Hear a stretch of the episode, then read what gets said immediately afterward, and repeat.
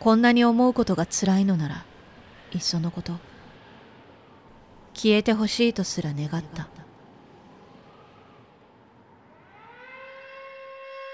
1944年1月悪化していく大東亜戦争の最中世間から離れた山奥の屋敷で生活する4人の少年たち。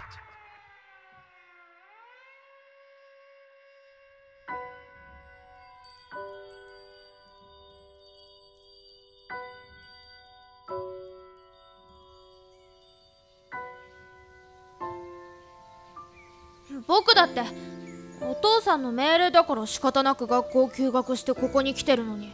和幸はいつまでたっても直美に甘えて。ここは長門家の力のおかげで芋が入ってる粥や乾パンが食べれて薪も十分にあるから暖かいし学童疎開よりよっぽど贅沢なんだよ。そうやって直美はいつだって和幸の肩を持つ。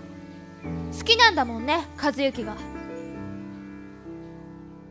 それが勝手なエゴだと理解していてそれでも和幸だけは綺麗な場所にいて俺の悲しみを知らないままでいてほしかった。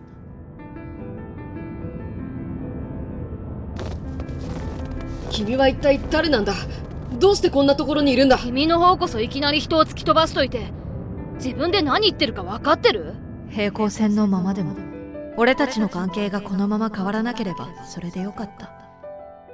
和幸の心を開こうなんて俺は望んでいなかった。報われない恋は好きになればなるほど苦しみの連鎖が続く。でもそれでも好きなんだ。それって一種の拷問だよね。お前を見てるとイライラするよ。直美いつも人の視線の先回りばかりして俺の心の中を勝手に覗き込んでボイスドラマ未来期間 Back to the Future in 1999 2008年1月第1章公開予定。ナオミ僕は時々怖いんだ。このまま誰ともうまく接することができず父さんの言う通りになって表面上だけ作られた人間になっていくのが。大人になんかなれなくていいよ。和幸は大人のふりだけしてくれればいい